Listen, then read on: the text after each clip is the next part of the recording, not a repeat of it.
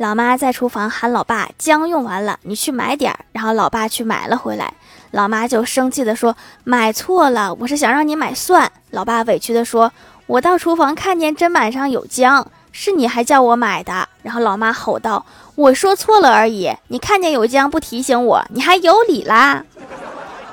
然后我哥默默的跟我老爸说：“你还催我结婚不？”然后老爸坚定的点了点头，说：“不能让我一个人受这个苦。”真是亲爷俩呀，啥好事儿都想着对方。